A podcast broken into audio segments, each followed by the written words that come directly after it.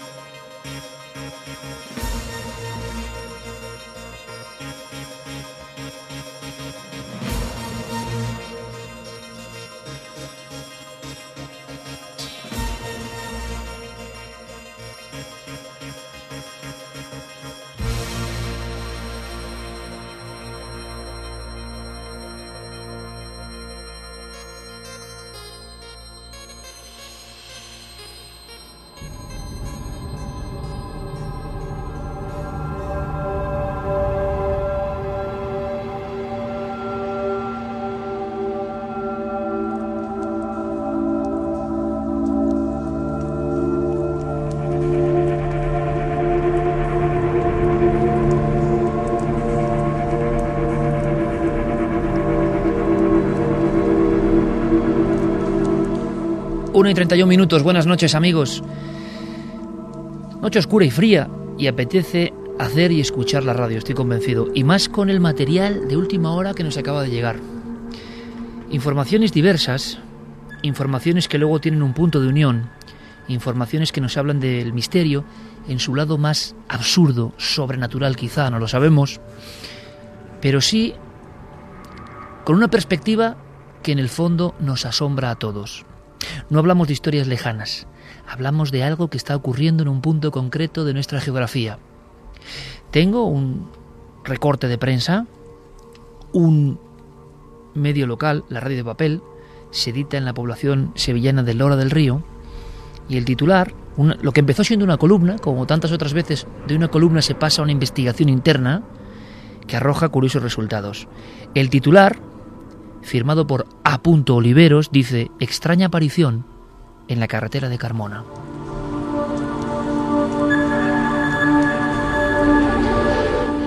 Y casi subrayando a bola pluma esa información contraída en los primeros datos, podemos leer, casi a fogonazos, se trata de un matrimonio compuesto por José Jiménez Cámara, muy conocido en nuestro pueblo por regentar una ferretería, y Angelita Calero. Iban acompañados de un niño de nueve años. Acaba de ocurrir y eso ha generado una investigación por parte del propio medio, la radio papel. Queremos saludarles y mandarles un abrazo porque aún hay investigación por fortuna regional, local, sacando casos que no son el racimo de casos internacionales que todos los medios repiten sin cesar. Aquí sí que hay un misterio, nos parece. A los pocos días, os hablo de hace escasamente cinco días, el mismo medio de comunicación decía, descubrimos más casos paranormales en la carretera A457 que une Lora con Carmona. Esta noche pretendemos, queremos saber qué está pasando en esa carretera.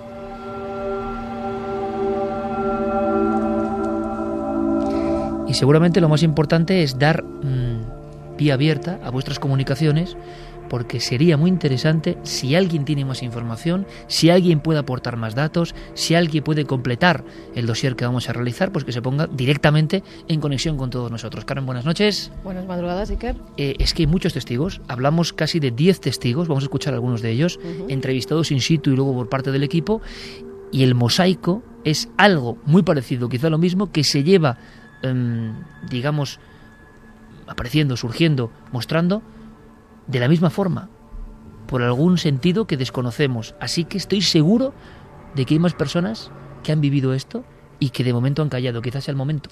Vamos a abrir líneas para ver si alguien se siente identificado con los testimonios de las personas que vamos a escuchar esta noche. Nuestras redes sociales nos tienen que buscar en Nave del Misterio, en Twitter, en Facebook y en Google Plus, y también el correo electrónico milenio3 con número arroba cadenaser.com.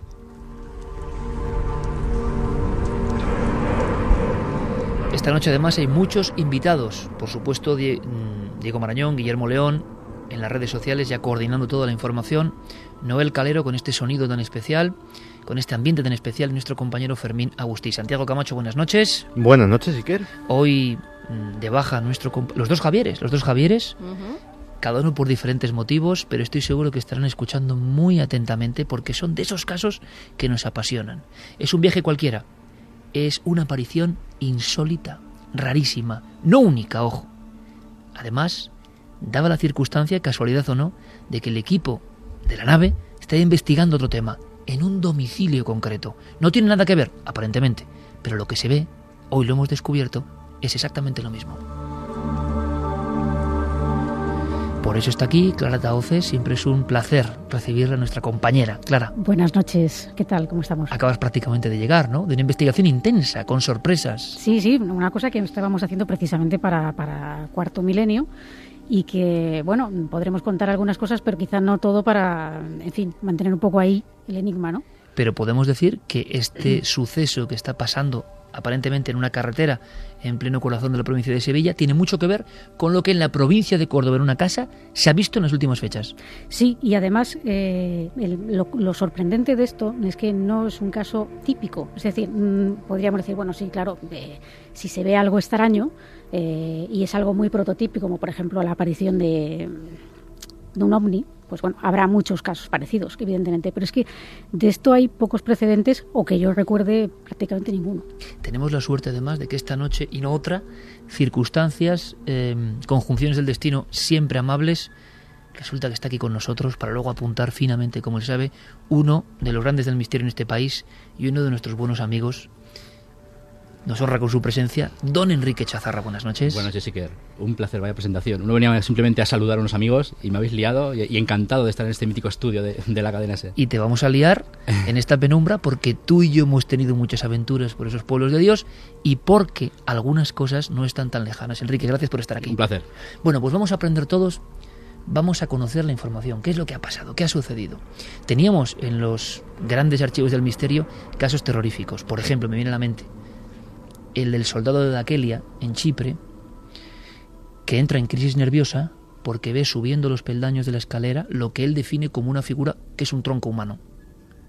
Es una figura que no tiene piernas, es un tronco que va subiendo como si las tuviera pero no se ven, tiene el pelo alborotado y va a por él. Parece algo humano, no algo realmente difuso o de procedencia etérea, sino algo físico, un hombre cortado por la mitad que está subiendo los peldaños del acuartelamiento de Daquelia, año 1967, y este hombre entra en shock a pesar de tener un arma en la mano.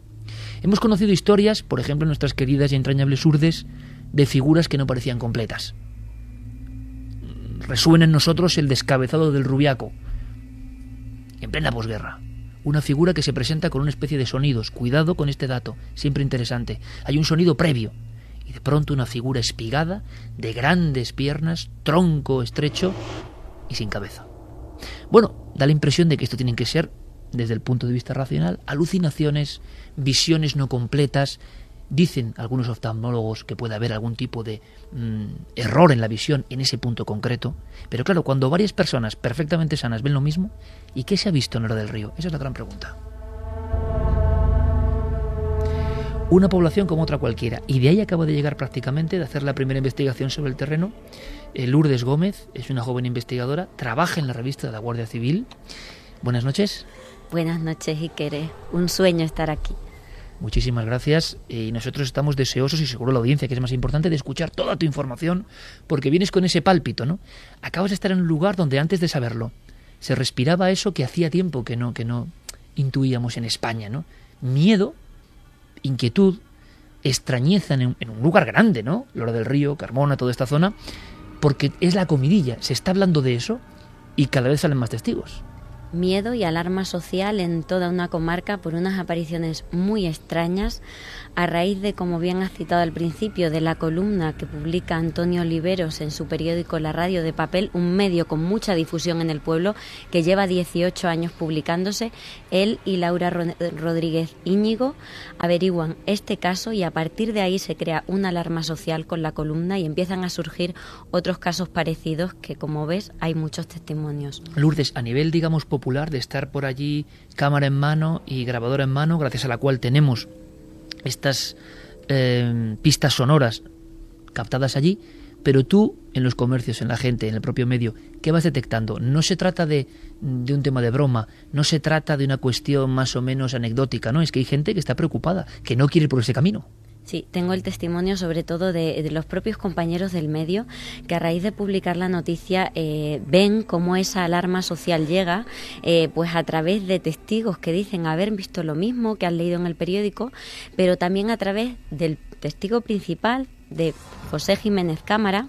Él regenta una ferretería en el municipio y ve cómo un montón de vecinos llegan hasta la ferretería a decir qué ha pasado, tengo miedo. Eh, la propia periodista Laura Rodríguez tiene que tranquilizar a jóvenes del pueblo. Oye, Laura, tenemos que ir a Sevilla. ¿Qué ha pasado con este tema? Nos da miedo pasar por allí. Y sobre todo, eh, lo más importante es que es un caso muy extraño, que hay muchos testigos y que ha creado una alarma social. Algo que hacía mucho tiempo que los investigadores no veíamos aquí en España.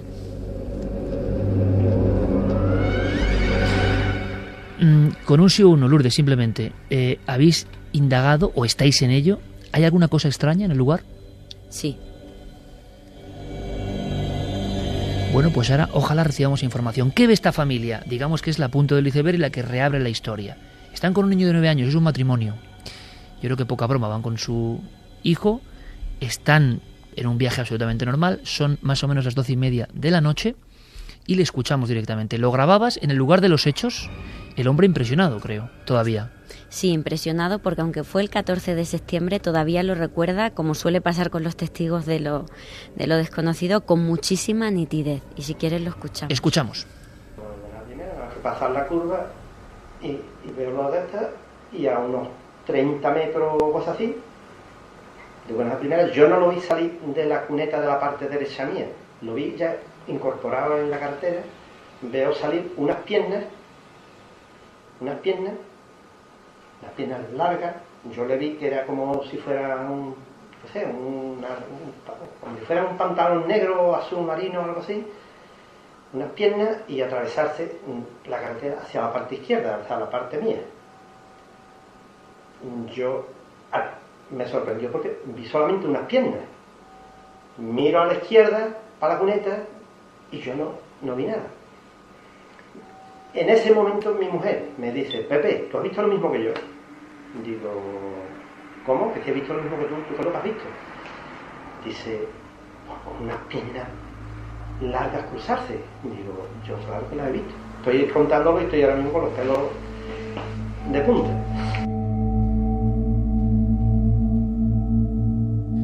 Tan absurdo como parece, pero con la fuerza y el impacto emocional, con la carga psíquica del testigo que sabe que está contando algo que nadie va a creer. Porque no es, como decía Clara Tagoces, hablar de un ser. ¿Quién se puede inventar? Yo lanzo la pregunta ahora mismo en 43 minutos a través de la SER. ¿Quién se puede inventar que ve dos piernas? ¿O es que las ha visto? ¿O es que hay una confusión que produce esa visión? ¿O es que uno no tiene miedo a decir lo que le ha salido al paso? Porque además Lourdes, y esto es interesante comentarlo, son dos piernas excesivamente largas, ¿no? Sí, eh, José Jiménez Cámara, el testigo al que hemos escuchado, eh, es una persona que de por sí ya es alta. Yo le pedía que dibujara, que, que, me hiciera un croquis de esas piernas que él había visto, porque hay que dejar muy claro que no es que se cruzara alguien y se fijara solo en las piernas, no. Él vio perfectamente y su mujer unas piernas que no tenían torso, que terminaban en la cintura. Él hablaba de que eran unas piernas normales que se cruzaban a una velocidad normal y con un paso normal de ser humano, pero que eran altas, un poquito más altas quizás que las suyas y él es una persona ya de por sí alta. Y también hay que dejar claro que él una vez que ve que llega al final de la cuneta, que se cruza hacia su parte, se gira, como haría cualquier persona, para seguir viéndolo, tanto él como su mujer, y ya no ve nada. El tramo al que llega esas piernas es una cuneta totalmente em, limpia, donde no hay posibilidad de esconderse, donde hay un vallado, no da acceso a ningún camino, no hay escapatoria si fuera una persona lo que se ha cruzado. Es una cosa muy extraña. Entonces visualizamos a la familia en su coche con las luces, doce y media, y las piernas no es que transcurran como yo tenía entendido en un primer momento, paralelas en el arcén, alejándose, sino que cruzan toda la carretera, cruzan su campo de visión, las ven perfectamente, imagino entonces, de perfil, arqueándose, caminando con la rótula, digamos. ¿Hay algo que les llame la atención? No es un atuendo bien como unas piernas en sombra, ¿no? Unas piernas normales. Lo, lo, que recuerda claramente es que eran oscuras. Él no vio piel, él, vio una tela, una tela oscura, unos pantalones, no sabe si negro o azul marino. Eh, también eh, le pregunté si recordaba zapatos o algo. No, se fijó en las piernas. Y luego también venía un coche de frente. Él cree que ese coche tuvo que ver también a las piernas. Porque él no le ve salir de la cuneta, lo ve ya en la carretera cruzarse y sobre todo quedar claro que las ve nítidamente, no es ni una imagen holográfica, nada borroso, es unas piernas normales cruzándose. Lo curioso es que este testimonio llega a ese medio local, repetimos, hecho por periodistas regionales que siguen haciendo la esforzada labor de contar lo que pasa en su pueblo. El efecto llamada es inmediato y buena gente con nombre, apellidos, con su filiación con sus trabajos muy humildes y muy honestos, jornaleros, campesinos, casos nuevos, cuentan que han visto lo mismo. Es el caso de Trinidad. Efectivamente, Trinidad es una trabajadora de, del campo eh, que de madrugada, al ir con sus compañeros a trabajar, ve lo mismo, pero en unas circunstancias diferentes. La escuchamos. Pues sería sobre las seis y cuarto, seis y veinte de la mañana y íbamos para trabajar, íbamos cinco personas en un coche y vi como una persona venía andando por la carretera en sentido contrario. Y al volver a, mirar, al, decir, ¿dónde irá tan de noche? Solo vi las piernas, y ya al volver la cara ya no, no vimos más nada. Y se me quedó la impresión de, de una pierna. Es una persona que va a trabajar al campo a esas horas y que parece diferente en el aspecto de que va por el arcén, es decir, ve las piernas de frente. Vayamos más allá, a un caso que nos ha sorprendido. Nuestro compañero Javier Pérez Campos, que también está eh, en todo este proceso de investigación y con un eh, proceso no solo de investigación, sino también gripal, escuchándonos seguro en su cama en solitario, estoy convencido. Nuestro abrazo, compañero. Tenemos una sorpresa para ti.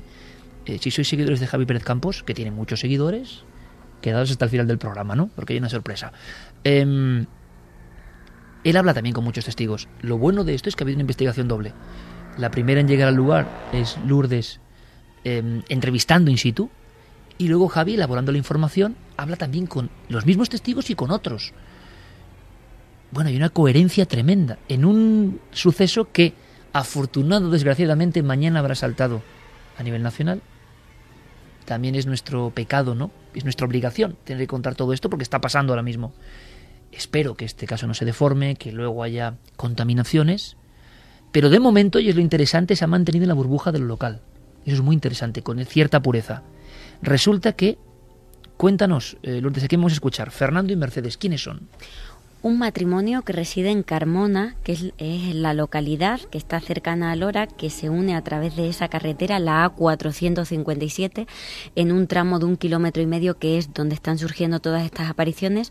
Hemos escuchado a Trini, que vivió la aparición en julio de 2011 es un testimonio que consiguió Antonio Oliveros, el director de la radio de papel, igual que el de Marimar, otra trabajadora del campo que observa lo mismo, y otro caso muy interesante, también recogido por Javier Pérez Campos, es el de mm, Fernando y Mercedes, un matrimonio, como digo, de Carmona, que una noche, desde Lora hasta Carmona, ve las piernas y además tan cerca que tienen que frenar para no atropellarlas. Pero aquí hay algo más, es que vuelven a ser personas que van acompañadas en este caso.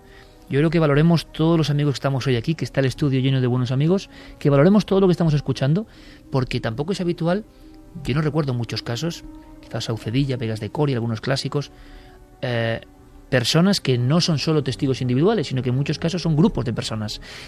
Por cierto, se me ha olvidado, Trinidad iba con cinco personas más. Sí, eh, Trinidad, pues imaginemos a esas horas de la mañana, a las 6 y 20, eh, le sorprende que, que alguien vaya caminando por el arcén y entonces cuando ve las piernas inmediatamente se lo comunica a sus compañeros, mirad lo que va por ahí, se giran pero ya ha desaparecido. Eso es un denominador común en todos los casos. Una vez que se gira la vista, ya no hay nada. ¿Hay algún sonido? ¿Ellos detectan algún sonido? ¿Te han hablado de alguna información paralela, alguna luz cercana? ¿Algo? No. Ningún sonido. También he recabado pues para intentar eh, situar un poco el caso, eh, si puede tratarse de fenomenología paranormal, si puede tratarse de algo relacionado con humanoides o fenómeno ovni. Ninguna luz, ningún sonido, simplemente unas piernas normales cruzándose. Quizá la única novedad es la que vamos a escuchar de este matrimonio de Fernando y Mercedes, que lo que ven es como una bruma. Son unas piernas pero no muy nítidas. Pero el mensaje está claro, vuelven a ver unas piernas, son dos personas, digamos que, que nunca han tenido ningún lance con lo extraño y que en la misma zona observan lo que vais a escuchar. Sí, aproximadamente los siete años por ahí, sí. Veníamos de, de Lora hacia Carmona. Y ya sobre, serían las once, las once y media de la noche, aproximadamente. Cuando salimos de Lora hacia Carmona ya, y pasando la curva aquella donde está, bueno, el camino del judío, que sube para arriba. Y entonces, claro, yo llegué a la curva aquella le puse la luz corta. Y entonces, pues, de verdad, mi mujer empezó a chillar que lo pilla, que lo pilla, que lo pilla. Y vi, sobre ya me dio la carretera hacia la parte de mi izquierda, vimos cruzar unas piernas. Era un blanquecino, una cosa blan- blanquecina, blanca, pero que había entre media una cosa también oscura. Entonces pegué un fregazo con el coche, cuando yo ya le eché la luz larga, pues yo ya de verdad no vi más nada. Se cruzó de nosotros, sería tres metros por ahí. Y yo, Fernando, Fernando, que lo pillas, que lo pillas. Yo, para mí, que tiene que ser un, eh, un alma de eso, ¿no? Del otro mundo. A veces la sabiduría popular, un alma de otro mundo, es lo que viene, ¿no? En un primer momento. Pero en este caso es algo tan cercano que el matrimonio cree que va a atropellarlo. Eh, ha habido casos en la fenomenología de personas que creen haber atropellado incluso algo extraño. Eh, Clara hacía un gesto con la mano aquí en la penumbra del estudio 1 de la cadena Ser, eh, como diciendo, caramba, ¿no? Esto ya es como muy cercano, Clara. Sí, sí, hasta llegar al punto de, temer que vas a atropellar a, lo que sea, ya sea una persona, sea lo que sea. Hay casos en, en los que efectivamente ha habido esa cercanía que incluso han llegado a pensar que habían atropellado a alguien, ¿no? Y, y a mí esto me, me- me- me llama la atención porque, vamos, ya no parece algo como que ves de lejos que puede ser una confusión. Enrique. Pues me da la sensación que estamos escuchando testimonios de, de los años 70, 80, ¿no? que era una época donde estos tipos de casos eran más habituales, estos encuentros con lo grotesco, con lo absurdo, pero curiosamente bueno, están ocurriendo hoy en día. ¿no? Y lo que me llama la atención también de estos testimonios es que son como muy, muy claros, muy limpios, o sea, no entran en interpretaciones de ningún tipo, sino esto es lo que he visto y a cada uno que piense lo, lo que quiera. ¿no? Qué fino hila siempre nuestro amigo Enrique. ¿eh? Es decir, hay una información ahí, ¿verdad? Que es. No están opinando. Bueno, están opinando desde el punto de vista del arraigo popular. Puede ser un alma de otro mundo, ¿no? Ajá. Bueno, sí, ese último comentario ha sido pero muy no están, significativo. no están dando una información, digamos, sesgada o calibrada hacia el tema de los Eso es. misterios, Sí, ¿no? que no se decanta. ¿Han visto algo? ajena al mundo del misterio, profana en estos temas y que han visto algo que, bueno, desde su punto de vista es lo que, lo que están comentando. Desde luego la, la multiplicidad de testigos llama muchísimo la atención y luego la sencillez de algunos de estos testigos que curiosamente no creo que eh, dediquen su tiempo libre a investigar en antiguas leyendas de otros países o en casos de criptozoología profunda porque, y luego lo mencionaremos, hay precedentes de apariciones de este mismo tipo. Me lo imaginaba. Vamos a ver, un poco más allá. José Antonio es vecino de la zona del epicentro. Enrique ha dado una clave que, bueno, a mí, como romántico de estos temas, me emociona, ¿no? Porque, porque queremos que esto sea así. No sabemos lo que es, desde luego. Ninguno de los que estamos aquí podemos apostillar que es. Puede tratarse de un mismo fenómeno óptico. Parece que las zonas no son exactamente el mismo punto, ¿no? Lourdes, ¿qué, puntos diferentes en los testimonios que hay? Luego escucharemos a Antonio Oliveros que casi llegan a la decena, pero más o menos para que todo el mundo nos ubique en el mapa, ¿qué puntos calientes hay de observaciones?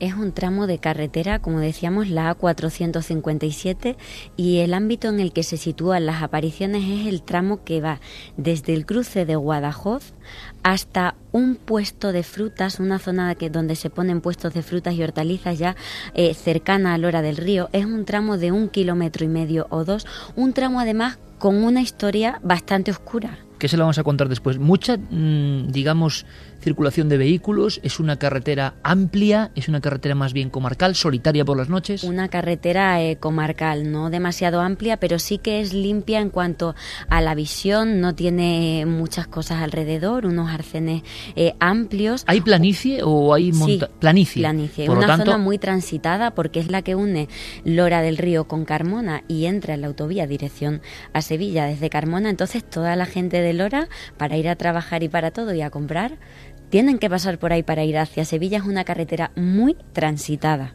Indagaremos un poco en la historia, ¿os parece? Es lo que nos queda. Bien, pues como decía, eh, Javier Pérez Campos también habla con José Antonio, un vecino, uno de tantos, que ahora evidentemente están en esa vorágine de algo que, que es de anteayer y que está pasando, que, que viene desde hace varios años, porque este último caso que hemos escuchado y lo interesante, ocurrió el del matrimonio en el 2004. Lo cuentan ahora cuando ven que otros vecinos están contando de todas formas, Enrique, qué hermoso es esto, ¿no? El, el run, run en un pueblo de que algo está pasando. Como tú decías, esto nos recuerda a 100.000 kilómetros tras los ovnis, ¿no? Además, ese, ese, detalle, ¿no? De que un vecino se anima, ¿no? Como decía Lourdes, a, a contarlo y de repente Un valiente, ojo. Más, más, casos, eso es. Ese Porque a ver qué va a ganar, o tienes un prestigio en el pueblo sí. de persona honrada, a ver tú cómo vas contando que has visto esto. Sí, además es lo que decíamos, si te inventas una historia de estas características, no recaes en inventarte unas piernas que cruzan de esa manera, en fin, no sé, yo creo que la imaginación humana en ese aspecto no sería, digamos, tan, tan absurda, ¿no?, como inventarse algo de estas características. Hay que ir un poco al lugar, evidentemente. Eh, José Antonio, este hombre que hace de cronista espontáneo dentro del Hora del Río, le contaba a Javi Pérez Campos hace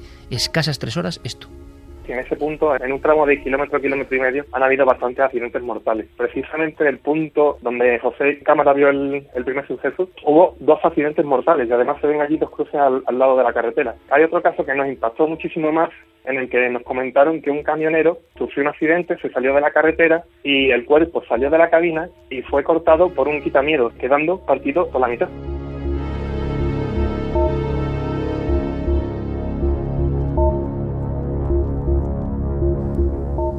1 y 56 datos que imagino que tienen que corroborarse, que se van hilando y que de momento están en la memoria popular. ¿Qué más has encontrado sobre el terreno Lourdes investigando sobre la historia o esas cruces, por ejemplo? Pues Antonio Oliveros y Laura Rodríguez, al llegarle este caso, se ponen a investigar y lo primero que encuentran y, y, me transmiten a mí cuando llego es que en este kilómetro y medio es una zona donde en los últimos 15-20 años se han producido diversos accidentes mortales. Además, hay algún asesinato por la zona, en este kilómetro y medio, se han producido asesinatos y también hay cercano un canal construido por los presos de la guerra civil. Es una zona marcada por la tragedia, Iker. Y este testimonio eh, que recogía Javier Pérez Campos quizás esté apuntando hacia el origen del caso.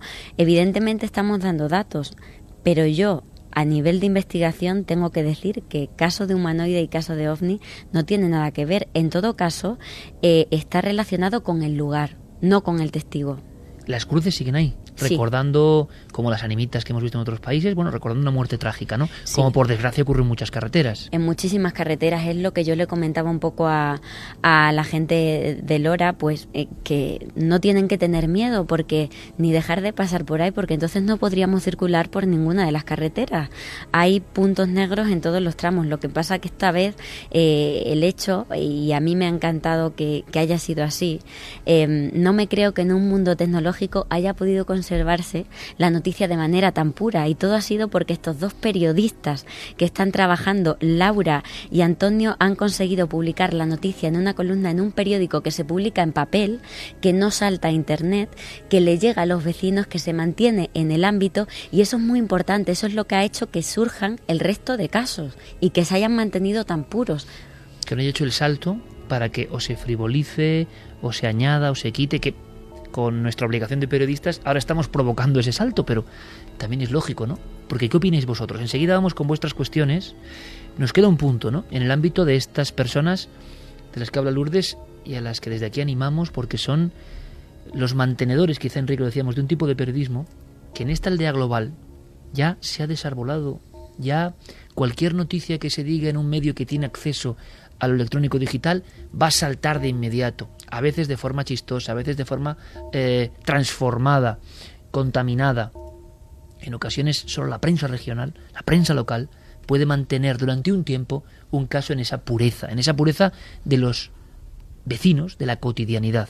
Por tanto, Antonio Oliveras tenía que, estar también aquí y él, señor Oliveras, nos cuenta cómo ha vivido como periodista la repercusión. A mí os digo una cosa, salvando las distancias, ¿eh? esta primera columna aparecida en noviembre del 2013 con el titular con el que empezábamos, extraña aparición en la carretera de Carmona, me recordaba absolutamente a las primeras columnas de Julio Corchero o Félix Barroso en el diario Hoy, hablando de una extraña figura en un pueblo llamado Vegas de Coria, y que luego eso va ampliándose van llegando los investigadores a ver qué ocurre, ¿no?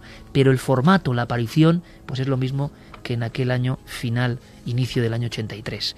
Eh, vamos con Oliveros porque él nos cuenta el impacto, el propio periodista se queda sorprendido. Evidentemente, ¿cuál es la noticia más comentada? ¿De qué habla la gente? Pues quizá de ese ánima o de ese alma de otro mundo, como decía una de las vecinas, porque allí está la creencia popular. Le escuchamos. Lo publicamos en, el periódico nuestro, ¿no? Una cosa como sin darle mucha importancia, pero se ve que esto llama mucho la atención en Lora y ya te digo, fue un- una revolución. Y a raíz de esto, pues ya hemos encontrado que otras personas lo, lo han visto cosas similares a lo que Pepe y su mujer vieron, vieron esa noche. Esto es lo que, lo que llama un poco la atención, que de momento son seis las personas que tenemos documentadas lo han visto y otra, por lo menos dos o tres, que vamos a, a- a investigar. Y en total se pone, eh, pues casi diez personas han visto algo raro que no sabemos lo que es. Yo creo que es la definición más honesta y más lógica, ¿no? Unas 10 personas han visto algo raro que no sabemos lo que es. Carmen, yo no sé si nuestro público sabe lo que es, tiene más datos, más informaciones, solo opiniones de momento. Pues la verdad es que la mayoría son solo opiniones. Algunos coinciden apuntando a la posibilidad de que sea una persona de color que estaba transitando por la carretera porque dicen que les ha pasado, que se han encontrado con personas negras que vestían de oscuro y que simplemente se veían las piernas. Bueno, es ha una teoría, casos, ¿eh? pero es curioso porque es una teoría absolutamente pragmática, pero que también hay que contarla, ¿no? Alma Warren dice quizás sean pobres almas que no tengan demasiada energía y aparecen parte de sus extremidades como queriendo mostrarse. Esa había una teoría muy antigua de que decía, ¿no? Que muchas veces esos seres descarnados no tienen la energía para eh, hacerse ver en toda su presencia y a veces aparecían manos o solo la mitad del cuerpo. Sara nos dice qué significarán las piernas. Un torso puede ser un alma en pena o el eco de un fallecido, pero unas piernas. Ernesto Caballero dice buenas noches, eh, mi contable vivió una experiencia parecida y estremecedora. Es totalmente escéptica, pero ese día cambió todo. Vio acercarse por el rabillo del ojo una sombra, notando la presencia de alguien pensando que era mi padre, pero cuál fue su sorpresa que levantar la cabeza vio literalmente una sombra negra azabache muy fina con aspecto de mujer muy delgada, abalanzándose hacia ella muy rápido y con pequeños pasos atravesándola. Tuvo que intentar explicar lo que pasó haciendo pruebas de todo tipo durante casi tres meses, pues el miedo era terrible. Ella llegó a la conclusión de que fue una mala pasada de su cerebro. Yo creo que vivió otra cosa. Isabel Espósito, y conduciendo, no quiero pensar cuál sería mi reacción, por Dios. Brewster dice, ¿hay cerca alguna base militar? Cerca lo que es cerca, Morón de la Frontera puede ser lo más cerca, ¿no? Evidentemente, pero Sí. tampoco hablamos de una cercanía así. Es un ámbito rural, hay fincas eh, alrededor, sembrados, cultivos, una zona muy solitaria donde no es normal que haya alguien transitando y menos a esas horas de la noche. Marina Méndez dice, a ver, eh, me perdí al principio y no me cuadra nada. ¿Han visto unas piernas que caminan solas, unas piernas de tamaño natural o son eh, un poco más grandes, un poco más pequeñas? De tamaño natural pero altas, de una persona alta. Incluso una de las testigos, María del Mar, dice que, y ya es subjetividad, que le parecían andares de mujer. Nando Jurado dice, en Milenio 3 están hablando de la aparición de esas piernas en la carretera Lora Carmona y estoy a pocos minutos de ahí. Bueno, que nos diga, por lo menos, si pasa por el trayecto justo, que nos informe. José Antonio dice que está trabajando en un parking de cuatro plantas solo y escuchando Milenio 3 historias de apariciones, pero dice que él mantendrá el tipo. Eh, José Álvarez, habrá personas que crean, otras que no crean, pero cada vez salen más y más casos de este tipo que es imposible no creer en la posibilidad de que sea cierto. Rubén Sánchez, quizá una mezcla de nuestra dimensión y otra supuesta dimensión paralela, quién sabe, el conocimiento del ser humano es ilimitado. Es limitado. Bueno, eh, ¿qué opináis, compañeros, con lo escuchado? Por aquí tenemos ya el mapa completo de la investigación. Seguramente a partir de ahora va a ser más difícil, aunque nuestro compañero Pérez Campos también va a estar allí recogiendo informaciones. Ojalá podáis ayudarle con más datos. También es curioso, ¿no? y dice mucho, creo que, de la honestidad de la audiencia de este programa. Porque de inmediato lo lógico sería tener 100 mensajes de personas que dicen que lo han visto allí mismo, ¿no? O que están viéndolo. Pero eso no suele ocurrir tampoco. Eh, las personas no inventan muchas veces porque sí, sino cuando no hay más información, cuando no hay más detalles. Quizá esto tiene mm, un nivel de observaciones que se ha concentrado ahora por la noticia, pero que ha sido, mm, bueno, pues como un goteo en el tiempo. Y yo no sé, Clara, Enrique, todos podéis intervenir, esa historia de algunos crímenes o accidentes. Hombre, de ser así, hay puntos negros mucho más fatales en nuestra geografía. Tendría que ser otra cosa. De ser cierto el caso, tendría que haber otro vector, ¿no? Para explicarlo. Yo creo que sí, porque mm, veamos que lo ha explicado Lourdes fenomenal, ¿no? Que hay puntos negros en nuestra geografía que son bastante, eh, vamos, muchísimo más señalados y marcados por la tragedia que este. Y de hecho, pues hay algunas carreteras con esa fama siniestra eh, que incluso son rectas. Eh, que unen dos pueblos y que han sucedido numerosos accidentes, incluso gente que se va a suicidar allí y con leyendas de todo tipo que, bueno, es muy lógico que se genere una leyenda cuando ha habido una serie de, cosas mm, luctuosas en un sitio, ¿no? Pero es que esto es tan absurdo. Eh, y lo digo, cuando lo digo absurdo me refiero en el sentido de que... Mm, alta extrañeza. Sí, alta extrañeza. Es decir, no, no, no me cabe explicarlo de una manera racional y por eso me parece todavía más creíble. Eh, estoy recordando ahora, y iremos al caso de Córdoba, eh, en un gabinete de expertos, recordáis, del programa de Cuarto Milenio, había una persona que en su propio hogar, en su propio domicilio, era alguien de procedencia búlgara y por eso encima le daba un carácter como más hondo a la historia, más de creencias en los muertos revivientes, que estaba con un cristal esmerilado en su casa sola y de repente ve a través del cristal perfectamente pasando, ¿te acuerdas Carmen? Mm. Dos piernas, dos piernas como entalladas o en una malla o, como un contorno, ¿no? No son unas piernas vestidas, no son unas piernas, es, más que unas piernas, es un tronco, un cuerpo seccionado y que solo se ve la parte inferior y que está ahí como aguardando y que luego pasa. Y el impacto y el shock eh, era brutal en esta persona. Bueno, dices, absurdo por completo. ¿Lo habrá visto? ¿Es algún tipo de alucinación? Esa teoría yo no la había oído nunca de la energía, imagino que son teorías más espiritualoides, que no se condensa del todo y que entonces por eso solo aparece una porción del cuerpo. No, en los tratados de fantasmas antiguos eh, se daba la posibilidad, sí, mm. se daba la posibilidad de que eh, no tuvieran la suficiente energía para presentarse delante de los vivos y entonces tan solo porciones de ellos, un rostro, un brazo, el cuerpo, eh, incluso la mayoría decía que de medio cuerpo para arriba, que lo que no se veían era de cintura para abajo. Es que lo clásico es no ver, las extremidades, ¿no? A mí se me ocurre preguntarle a Lourdes si a nivel de relatos legendarios o leyendas o de folclore popular de la zona hay historias de aparecidos de estas características. Nada de esas características. Además, como sabéis, eh, el investigador cuando vamos al lugar de los hechos intentamos hablar con el testigo. Yo fui con Moisés Garrido, un compañero eh, al que todos conocemos, y con Moisés comentaba eh, el hecho de que, bueno, intenta sacar la máxima información posible al testigo, pero en este caso no podíamos era, tan claro como es que vimos unas piernas, no podemos deciros más, no podíamos sacar más información, ellos tenían claro que eran unas piernas y no había más. Yo me he puesto a investigar y a tirar de meroteca, a encontrar casos parecidos, ya ha comentado Iker el tema de los seres acéfalos más relacionados con el fenómeno ovni y de humanoides.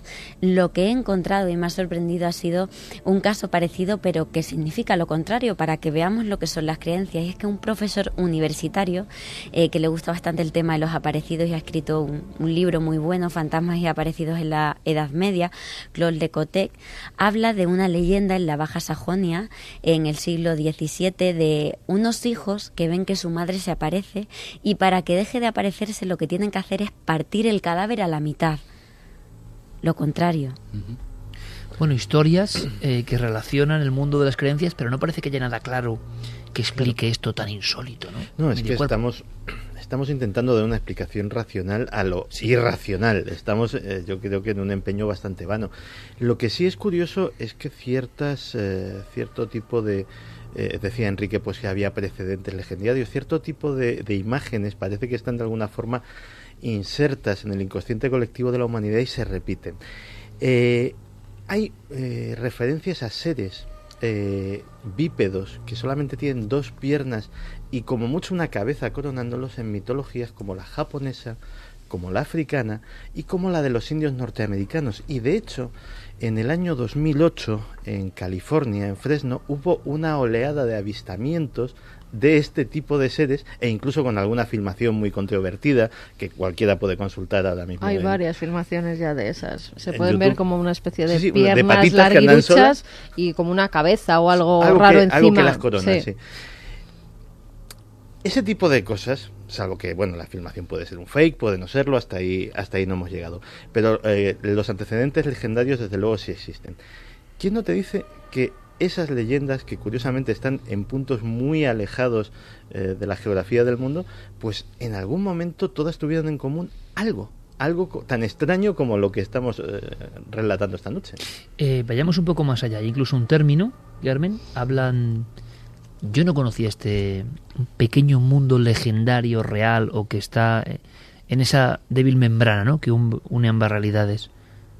Nightcrawlers. Nightcrawlers, eso es. Eh, son los personajes a los que hacía referencia Santi.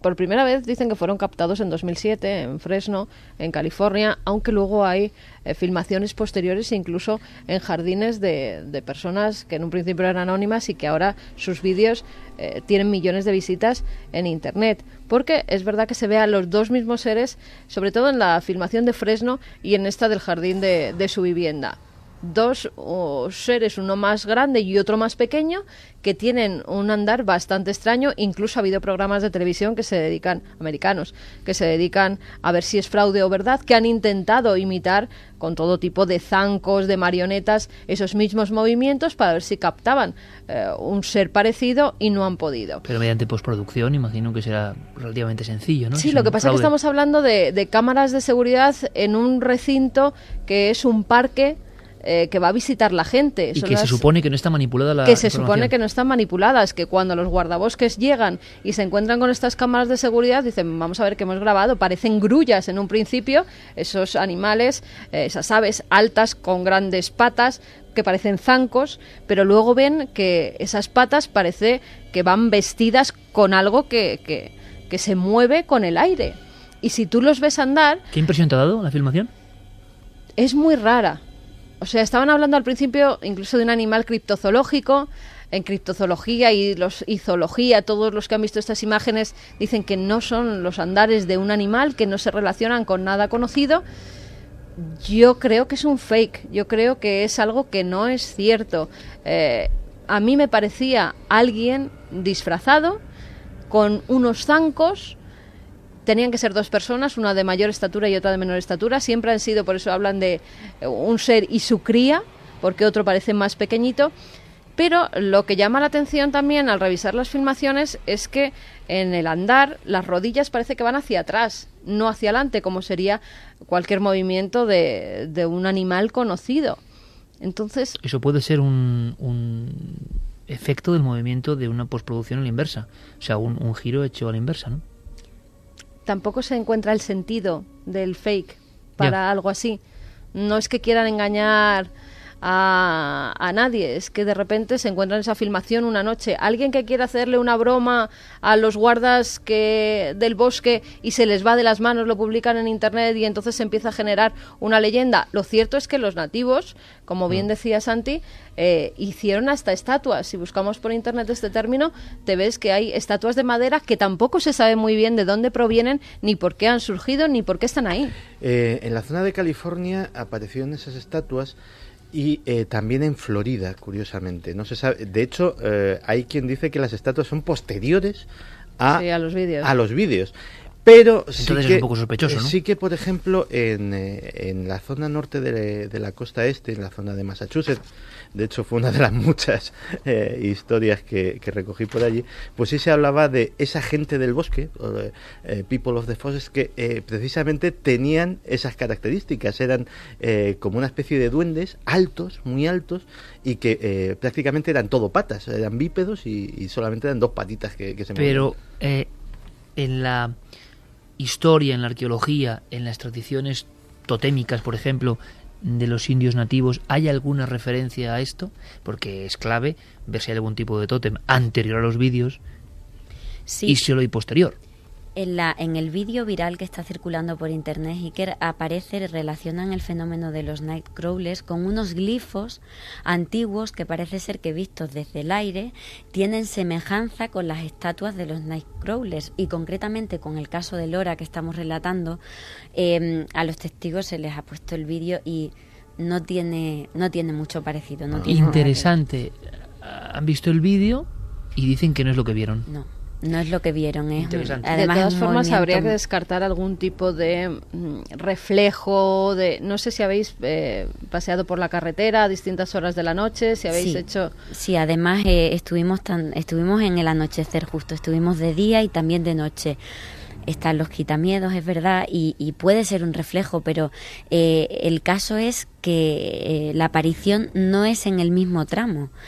Uno de los testigos lo ve cruzar de un lado a otro de la carretera, a un lado, otro de los testigos hacia el otro, y las dos trabajadoras del campo lo ven circular por el arcén dirección a Lora. Son es decir, tres perspectivas muy diferentes. diferentes totalmente. No es el mismo Pero efecto. son tres eh, sitios diferentes. Y en diferentes no es el mismo sitio. Dentro de ese kilómetro y medio entramos diferentes. Te lo digo porque a mí me ha pasado, ¿eh? O sea, al ir en el coche y un reflejo de repente, que una luz que impacta con algo que lo refleja y parece verdaderamente no unas piernas, sino alguien que está cruzando la carretera, un ser con grandes eh, brazos y con piernas más largas de lo normal, pero es un efecto óptico. Lo curioso es que sean personas tan diferentes y muy acostumbradas a estar en la carretera. Yo creo que si esto fuera un efecto óptico, que puede serlo, eh, ¿por qué les ha sorprendido tanto y lo tienen tan, tan Claro, porque metido dentro? el ¿no? susto. Yo hasta que vi que era un reflejo, Hasta pensaba que era alguien que estaba cruzando la carretera y que lo íbamos a atropellar hace una semana con mi hermana en, en un viaje a Alicante. Hasta el punto de creer que lo vas a atropellar.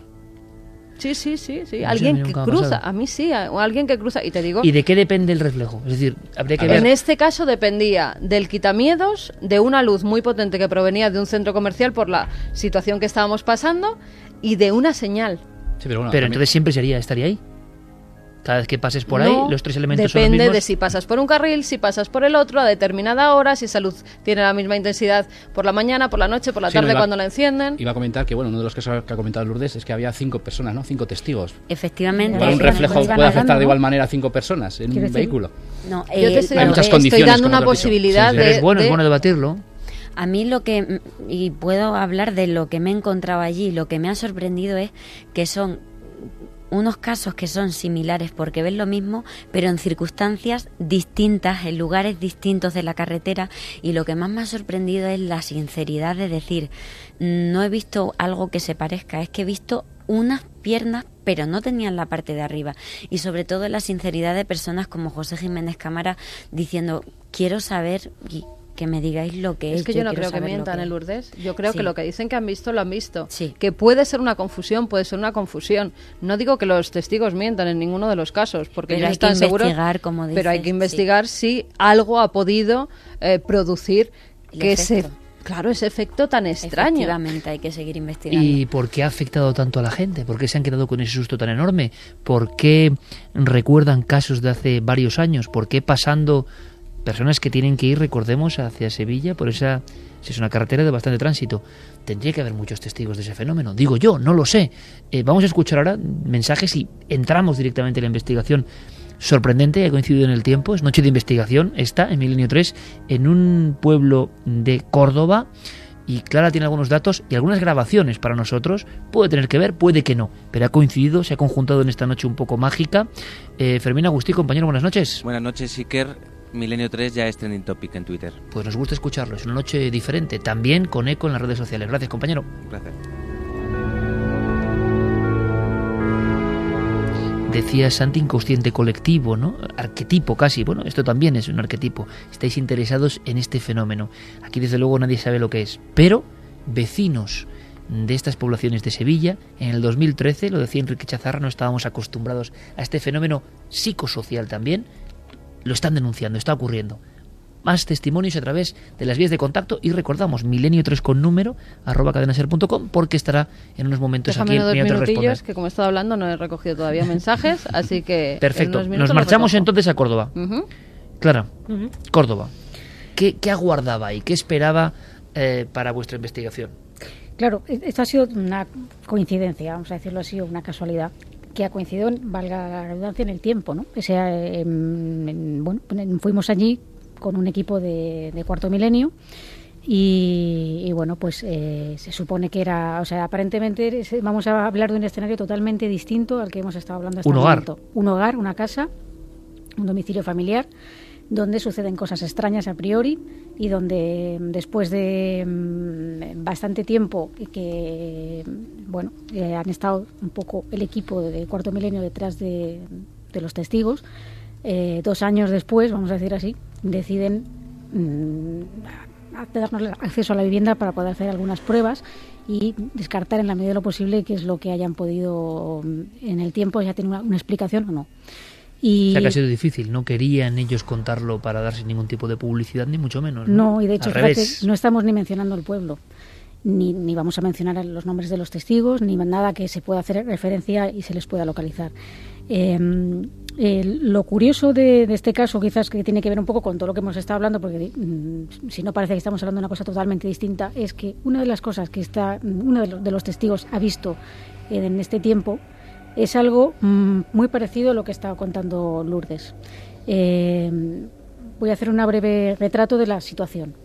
Imaginemos el, testigo que está trabajando en un despacho de esta vivienda.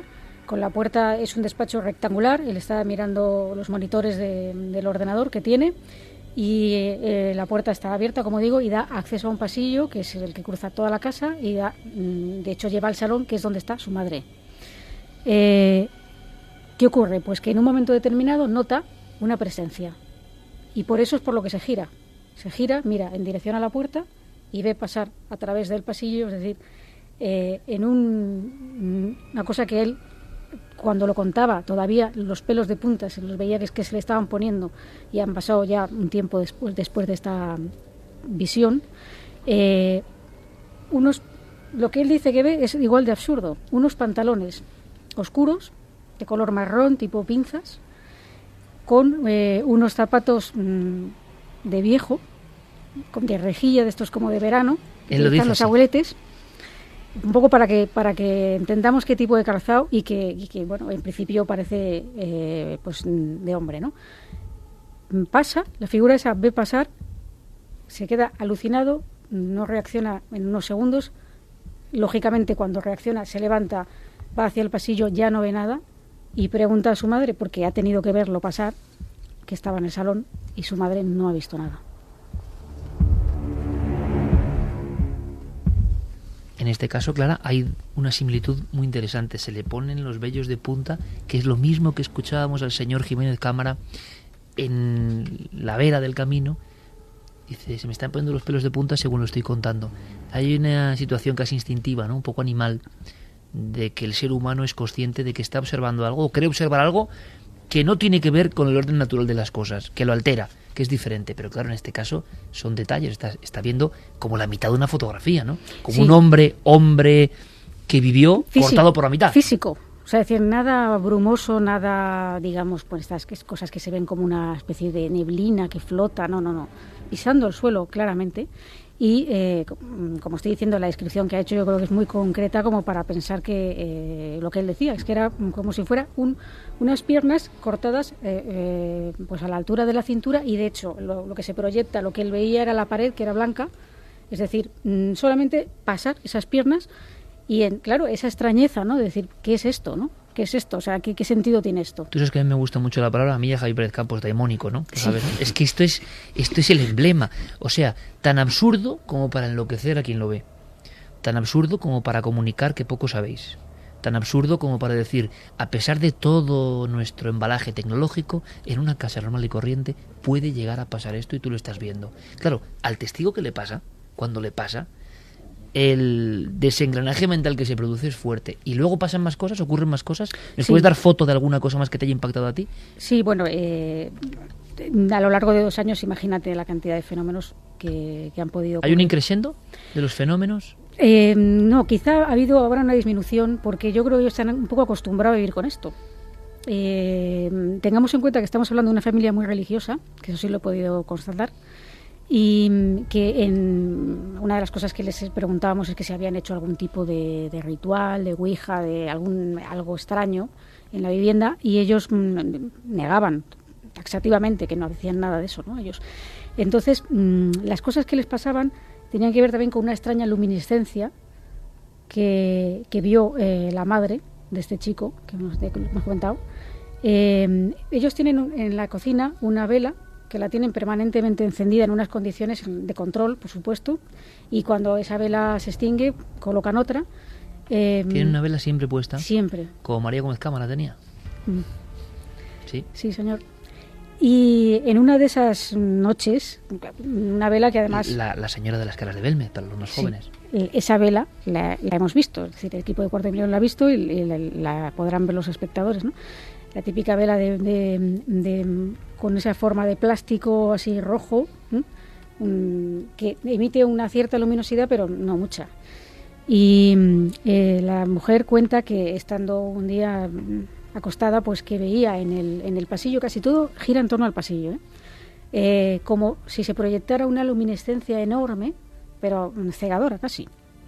Y eso fue pensando, a lo mejor podía ser la vela, pero no, evidentemente no era la vela. Casa normal. Casa- No hablamos de un lugar antiguo. Eh, es una casa normal que está construida sobre una antigua fábrica.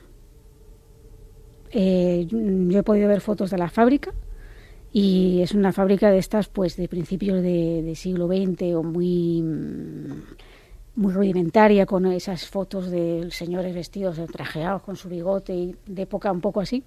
Eh, pero aparentemente no, no había ocurrido nada en esa fábrica, nada extraño que ellos sepan. Bueno, resulta que os ponéis a investigar, has acudido con un equipo, estaba también Santiago Vázquez. Yo creo que aquí hay una novedad importante y esto sí que es solamente, bueno, una guinda, ¿no? La investigación. Resulta que habéis puesto unas grabaciones eh, en busca de psicofonías, habéis puesto unos aparatos grabadores, mejor dicho, pero con la diferencia interesante de que llevaban algo más. Sí. Cámaras anecoicas. Cuéntanos un poco, haznos la descripción de por qué. Sí, bueno, ¿Por pues, qué y qué son? Bueno, pues le- mm, el- mi idea, una vez que, bueno, me habláis de este caso y tal, era en descartar en la medida de lo posible, en- en dentro de mis posibilidades, todos aquellos ruidos fuertes que se pudieran colar en una grabación y que pudieran inducir a un- una mala interpretación, a un error, como de hecho en algunas grabaciones ha sucedido, pero no estando con la cámara anecoica. Y eso, bueno, pues eh, Carmen lo sabe porque, vamos, es un hacha eh, en ese sentido. Es decir, algunas grabaciones se han podido explicar. Que esto está muy bien también, ¿eh? Que se puede decir, pues, oye, esto se ha captado, oye, pero esto sí tiene Sí, una explicación. digamos resumiendo, ¿verdad Carmen? Que eran Sí. voces naturales. Sí, porque al escuchar las, eh, las psicofonías que, que ha mandado Clara, en algunas identificaba a algunas de las personas del equipo y enseguida le he dicho, mira Clara... Casi inconscientemente, que decir, no para hacer ningún tipo de fraude, ¿no? No, no, no, no, claro, porque ellos en ese momento no lo estaban escuchando. Es más, ellos estaban entrevistando a los testigos, como se ve en las grabaciones. Pero nosotros estamos acostumbrados a trabajar con el equipo de cámaras eh, de cuarto milenio y sabemos los mensajes que se dan entre ellos y yo identificaba la voz de, de uno de nuestros cámaras, de Marcos Macarro, y entonces enseguida le he dicho, mira Clara, estas que precisamente se pueden explicar porque es que es Marcos, o sea, es que ha ido con vosotros Marcos, ¿no? Incluso te lo he preguntado. Porque son Sí. las distancias, los sonidos. Pero hay otras, en cambio, que es que no... Que además, eh, curiosamente, estas grabaciones primeras que se han descartado eh, no están hechas con la cámara anecoica. Y además lo que nos interesaba era precisamente qué se había captado con esa caja de seguridad, vamos Sí. a llamarlo así, como Sí, era. Esta caja de seguridad, lo que, lo que explicamos muy brevemente, como hicimos un poco en la, la- la cámara. Yo tengo una cámara anterior que, que fue un regalo del programa que tenía Javier Sierra an- antiguamente en Antena 3, pero era muy aparatosa para llevarla. Entonces, El arca secreta. Sí, la arca secreta. Entonces, eh, con, con David Zurdo, que también está metido en esas historias, como sabéis, eh, él, que es así un poco genio loco, que, que digo yo, en Lo, el e- buen lo sentido, es, gracias a Dios, sí. eh, pues ideó una especie de cámara ecoica de urgencia, ¿no? Vamos a decir, que, que cupiera bien una grabadora, mi grabadora Cámara digital, necoica portátil. Es portátil. Es un tipo muy grande, David Zurdo. claro, con, con unas capas de, de- de espuma de poliuretano y quedara eso mm, aislado, yo haciendo luego pruebas eh, en casa, pues dando palmadas, en fin, viendo que si eso quedaba bastante amortiguado. ¿Por qué, qué se persigue, Clara? Un aislamiento lo más... eh, intentar que eh, sonidos comunes que a lo mejor mm, tengamos en cuenta que estas grabaciones en- ha habido momentos en los que no estábamos en la casa nadie De hecho, Y nadie- dentro de la cámara anecoica. y digamos. dentro de la cámara anecoica. Entonces, En bueno, el pasillo. eh, no, concretamente, bueno, en varios sitios, pero en donde se hicieron más grabaciones fue en una habitación cuya temperatura eh, estaba muy baja. Es decir, eh, había una diferencia de temperatura de 3-4 grados con respecto al resto de la casa, estando la, la calefacción encendida y todo, ¿no? Y que además llevábamos, eh, porque el equipo de Cuarto Milenio llevaba un termómetro de lectura inmediata que veíamos que iba descendiendo. Y que es el único sitio de la casa que nos dio un poco así como de mala espina, no sé, podemos decirlo así. Y mm, entonces ahí colocamos encima de la cama la cámara anecoica, dentro mi grabadora y Santiago Vázquez, eh, su grabadora, en la misma habitación, a un metro, metro y algo de la mía, pero sin cámara anecoica. Hay unas grabaciones, aquí va a ocurrir lo de siempre, eh, que imagino que la percepción, y más si uno está conduciendo, haciendo otra cosa, escuchando por la red ya ni os cuento, claro, eh, la compresión propia del sonido hace que casi sea imposible. Entonces hay como una especie de divergencia entre lo que escuchan parte de los oyentes y lo que por fortuna podemos escuchar nosotros aquí con este equipo, con estos cascos, con estos medios. Tenéis que entenderlo. Igual aquí mm, decimos que claro está Claro. y el público dice no lo veo tan claro. O A mí me gustaría decir una cosa que siempre, pues parece que hay una especie de mito con este, con este tema y yo creo que es, mm, es lo menos importante. Es decir, eh, lo importante es que se han grabado unas cosas que no estaban, unas voces o unos sonidos que no con estaban. el añadido además de, esa, de ese perfil de seguridad de una cámara anecoica. Exacto. Y eh, que quizá la interpretación, porque eran sonidos muy débiles, se ha tenido que subir mucho el volumen para poder mm, darles ganancia y que podamos escuchar lo que dicen. Eh, claro, es como todo, son el- se pueden hacer pareidolias de Claro. oído. Y esto, en realidad, la interpretación no es tan importante como el hecho en sí de Claro, que se hayan que haya colado esas Es más, yo voy a decir algo, Y de hecho, seguramente habrá mucha gente que no va a oír lo mismo y van a decir, bueno, esto no se oye nada, Yo esto no es un escuchaba lo sonido". mismo que tú habías puesto que, Por ejemplo. que oías, Pero por ejemplo. hay una cosa curiosa, yo creo que es el mismo principio del misterio, ¿no? También hay dos personas que pueden ver lo mismo en un co- y van a ver dos cosas. Pero nos da la sensación, nos da la sensación de que algo, como antes decíamos, eh, se haya intercalado en nuestro camino, o sea, que Sí. no estaba ahí. Claro, pero es que esto, eh, Iker, esto es muy curioso y esto sí que me gustaría comentarlo, que en las grabaciones de Santiago eh, son totalmente distintas a las mías. Santiago no ha grabado ninguna cosa de las que yo he grabado, ni yo he grabado nada de lo que ha grabado Santiago. Mira, ahora, de verdad, ¿eh? Oyendo a Clara decirme estoy en la penumbra he sentido un poco de escalofrío, de verdad, digo. Y con esta música fin, que nos pone sí, también Noel, sí, que no es ¿qué por le- nada, claro, unos ¿qué- sustos así de ¿Qué le pasa a Clara con las psicofonías? ¿Tiene algo que ver, lo hemos dicho muchas veces, ¿no, Clara? ¿Tiene algo que ver la psicofonía con la persona? Quién sabe, yo, hombre, yo te diría que también eh, si te centras en un campo, al final Les ha pasado a todos, prácticamente. tienes algunas conclusiones, no conclusiones, digamos, de algo, sino que obtienes grabaciones. Vamos a escuchar las grabaciones de este lugar donde, digamos que el nexo con ese caso de actualidad que venía de la provincia de Sevilla son la aparición, nada habitual, por cierto, eh, qué coincidencia, ¿verdad?, de las dos piernas, en este caso de hombre, de hombre de determinada edad, por lo que parece en el atuendo, cortado por la mitad, viendo la parte inferior nada más. Bien, a mí, fíjate, le estábamos escuchando antes, Carmen, algunas me parecían, algunas tienen, vamos a llamarlo el deje, ¿vale? A ver qué opináis vosotros, por supuesto, y el público. Ese deje que curiosamente yo solo he escuchado en las que vamos a pasar ahora, que son con la cámara anecoica, que quizá por eso el sonido es más lejano, y a mí me recordaba la- esa cadencia. Mira, esto es subjetivo total, y yo lo sé, y no tengo ni idea de nada, y siempre lo digo, pero estamos hablando ya de cuestiones instintivas, la persona y el misterio, y a mí cuando las he escuchado, no las he escuchado hasta esta noche, me recordaban a esa cadencia que solo recuerdo en las grabaciones, alguna que yo mismo he hecho, y en las de Germán de Argumosa o los grandes clásicos. Tienen como cierta patina de angustia. Mm. Cierta patina de angustia que no es esa mm, sensación electrónica o de sopetón que desde hace 15 años parece que tienen las psicofonías, ¿no? Tienen otra poesía, no sé cómo llamarlo, por lo menos en el sonido. Vamos con ello. Yo, escuchamos al principio, yo decía, cuando la escuché decía, el niño dijo. En línea, dijo. Yo entendí, en línea dijo. Pero yo- claro, no tiene sentido. Claro, ¿no? yo tuve Línea, un hijo. En línea. Quería decir, yo tuve un hijo. Yo tuve un hijo, el niño dijo, bueno, aquí tenemos a gente en neutra por línea. fortuna como Enrique Chazarra. En línea. Sí, o- Dijo, o, Santiago poneros- Camacho. poneros en línea. Santiago Camacho, el- eh, ya no sé su realidad, pero Enrique seguro. Eh, vamos a, A ver lo escuchar, escucha ¿vale? la gente, además, lo importante es lo que decía Clara, ¿no? Ahí no hay nadie, está la cámara necoica y se recoge algo. Además, ojo, que también me gustaría decir que toda la casa estaba totalmente monitorizada. Es decir, ahí no entró ni Dios. Interesante, interesante. Eh, vigilancia de cámaras en cada habitación. Experimento Sí, un, multicámara. un despliegue de cuidado. a la altura de Claratauces. Vamos allá. ¿El niño dijo o... En línea dijo o... Carmen? Tuve un hijo. Vamos allá. El niño dijo. El niño dijo.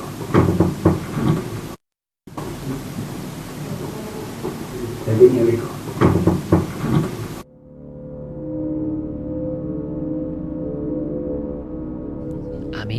Que sé es que es una voz clarísima y lo que me... Esta es de me- clase A, ¿eh? Como me- diría sí, Santi como diría. Santiago, sí señor. Es que esta está dentro de la cámara necoica y es una voz hablando al micro. Y si te fijas antes de eso, hay como un murmullo que parece que hay otra voz por debajo. Pero Santi, ya- Enrique, Lourdes, que estáis aquí, ¿alguna opinión? Porque desde luego... A mí me ha sonado a el niño dijo. Sí, también el niño dijo. No sé si es que igual al comentarlo al principio igual te preconcibe, pero sí, el niño dijo. Yo no sé si estaría pensando en fútbol, pero a mí me suena en línea, dijo. En línea, como yo. O sea, hay empate aquí de opiniones. Eh, y fijaos, eh, esta es la más clara. Para mí no es la más angustiosa. Yo, fíjate, ahora Diego lo estaba poniendo, Diego Marañón, eh, yo oigo el dueño dijo y yo también ahora estaba escuchando el dueño dijo. El dueño dijo. Sí. Hombre, Diego Marañón, es de verdad, fábrica, no me acordaba. El otro, el otra, la otra mentalidad equilibrada que tenemos aquí. Diego Marañón, él dice, el dueño dijo. Sí. Repetimos, Noel, ¿podemos escucharlas de nuevo? El dueño dijo. Bueno, lo que está claro en esta psicofonía es que es muy clara. O sea, ahí no hay, vamos a ver, ahí no hay confusión. Hay alguien que está diciendo algo. Y, hombre, si nos fiamos de Clara y del equipo de Cuarto Milenio, si no estamos perdidos, de todas las garantías de seguridad, que será, cuidado que las que vienen después, yo creo que la diferencia, para mí, ¿eh? son más menos audibles, Son muy débiles. muy débiles, Sí, pero tienen un algo, el- tienen un algo, Clara, para mí, ¿eh? Tienen una cadencia musical de Algo, que, que te... algo. Mm. Vamos a escuchar de nuevo, según Diego Marañón, siempre atento, el dueño dijo, El niño dijo. El niño dijo.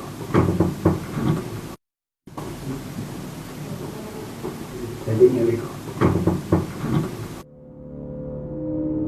yo permitidme, escucho, el niño dijo. Pero bueno, vamos con la siguiente.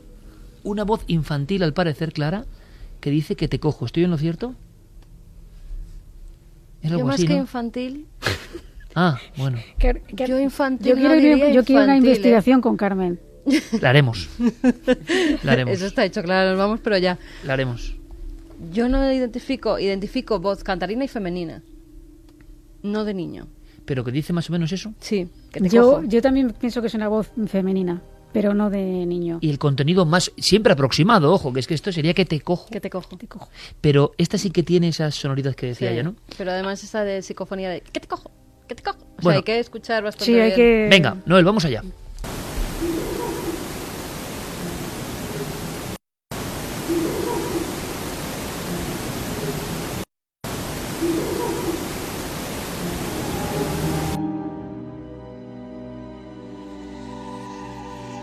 Imagino que habrá que dar una doble pasada. Además con risa grotesca Total, antes, ¿eh? total. ¿Qué te Yo, cojo? yo, yo Total. pensaba, fíjate, cuando leía la primera Como de patio en la de niño. grabadora, aún sin haber puesto los cascos, pensaba que era una carcajada. Pero luego ya vi Sí. que no, que... eh, Sí, porque al principio parece como Sí, que, como que es un cantarín, se va a reír, sí. sí, y Mm. luego Mira que hemos cojo. escuchado cosas a lo largo de los no sé cuántos años.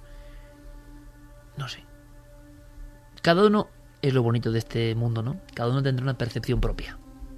El que tiene el cerebro, evidentemente, mucho más serio, eh, más ortodoxo, seguramente mejor amoblado que el mío. Este eco le suena algo mucho más lógico y seguramente está buscando sanamente una explicación. Claro, yo porque yo no sé en qué mundos estoy, a mí esto me parece un eco de otras cosas que no sé ni, ni vertebrar. Pero me suena eso. ¿Será que este misterio es algo que nos da rienda suelta a la interpretación? ¿Que se comunica con nosotros para que nosotros lo interpretemos? ¿Para que tenga nuestro único y personal significado? No sé, pero tiene algo que ver con lo artístico casi, ¿no? Es como una cadencia que para cada uno es un mensaje. Pero tiene su fuerza, en mi opinión, ¿eh? ¿Le escuchamos otra vez, Noel? Venga, vamos allá.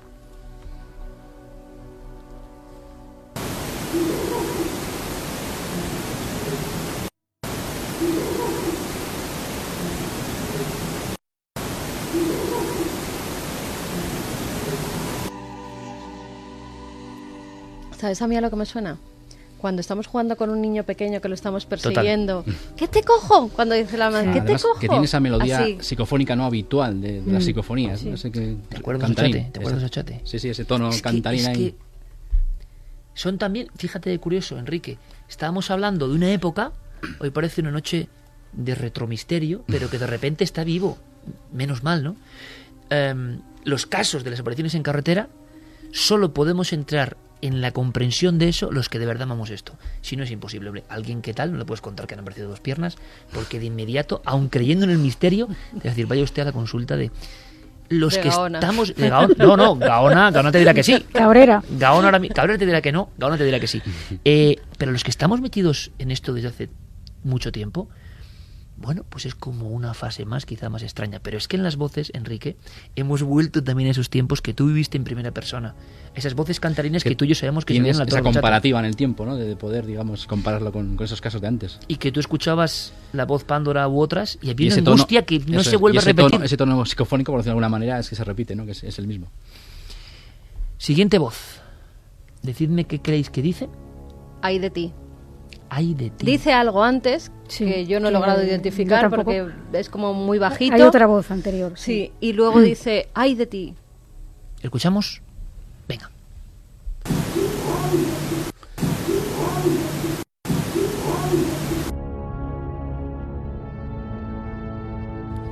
Ahora dice antes, dijo, ay de ti. Ay, Dijo, ay de ti, ay de ti. No sé, no quién dijo, pero han dicho muchas cosas, ¿eh? Dijo, Esta es dijo la más brutal que he escuchado de esta tanda. Yo les, claro, yo estoy, repito, ¿eh? porque se va a producir esa especie de disfunción no con la audiencia, que igual no están escuchando igual. Y sabemos que tenemos ya la misma audiencia o más a través de los medios digitales que nosotros aquí.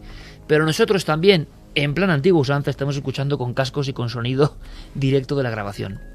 Se oye como si fuera un zapatazo el ay de ti. Y además con una cadencia dramática de algunas psicofonías como muy clásicas, ¿eh? Clara, ¿esto dónde era? ¿En una habitación también, en el pasillo? En... Eh, es la. A ver. Esto es en, el- en la de la cámara, esto es en la habitación. Pero ya te digo que en la grabadora de Santiago Vázquez no se ha, no se ha captado esto. Ay de ti. Vamos a volver a escuchar, Noel, por favor, todos muy atentos.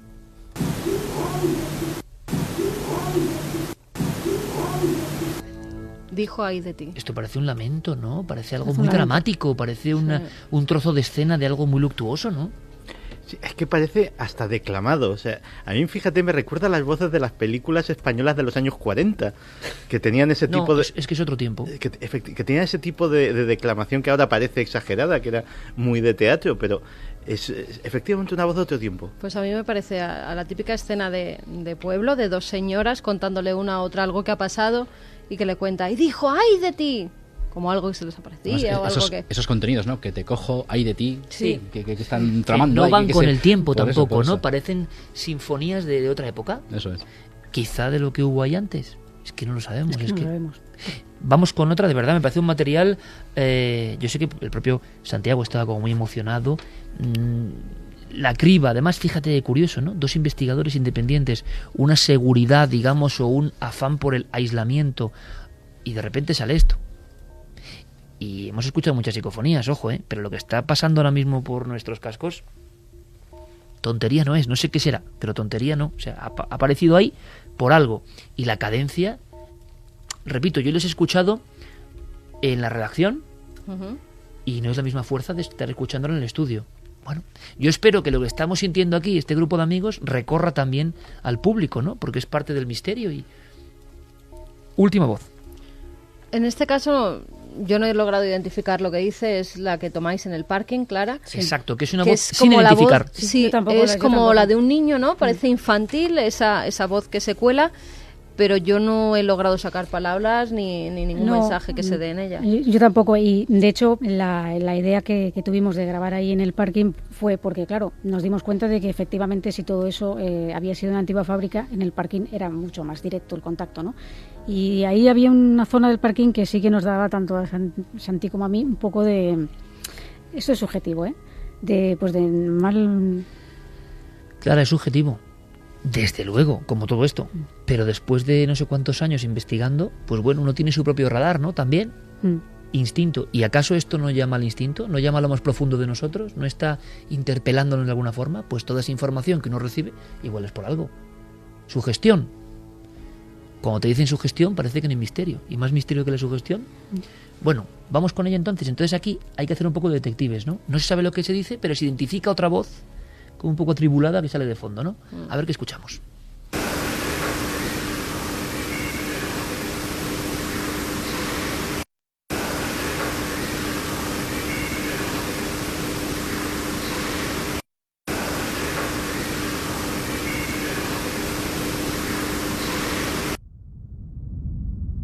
A mí esta me parece mucho más confusa, se oye como Sí, un sonido de fondo, no- pero yo no no. llego a escuchar Yo nada. escucho mamá, ¿eh?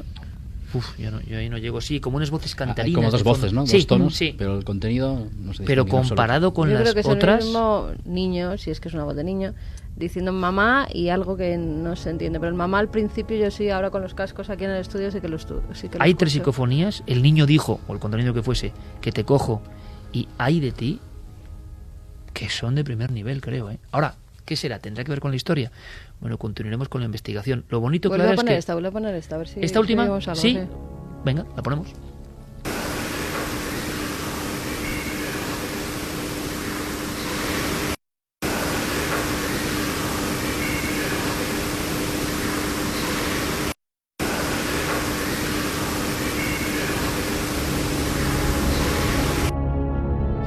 Que sinceramente digo como una especie como de graznidos o de, no sé, maullidos, algo que no, pa- para mí no tiene la construcción de las otras que hemos escuchado.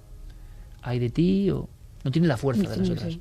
Lo asombroso, Clara, es que en pleno 2013, mes de diciembre, vamos a llegar al 2014, recordamos, ¿eh? testigos que llevaban dos años, que no querían hablar, y el misterio siempre nos guarda, ¿no? Ese, por fortuna, ¿no?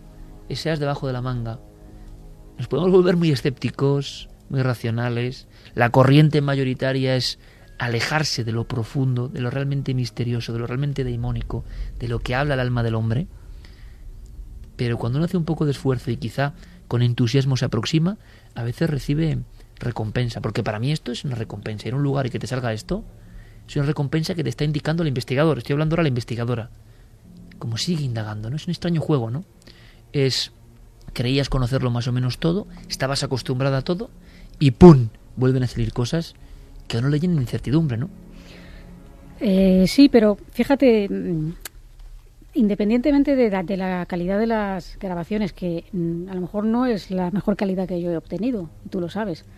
eh, a mí lo que me ha tocado, digamos, en este caso concreto, ha sido lo que, lo que he explicado antes de las grabadoras. Es decir, eh, sí que me había pasado de poner grabadoras, de, por ejemplo, David Zurdo, su grabadora al lado de la mía, por ejemplo, en el desguace de, de coches que, que aquí hablamos ya, ¿no?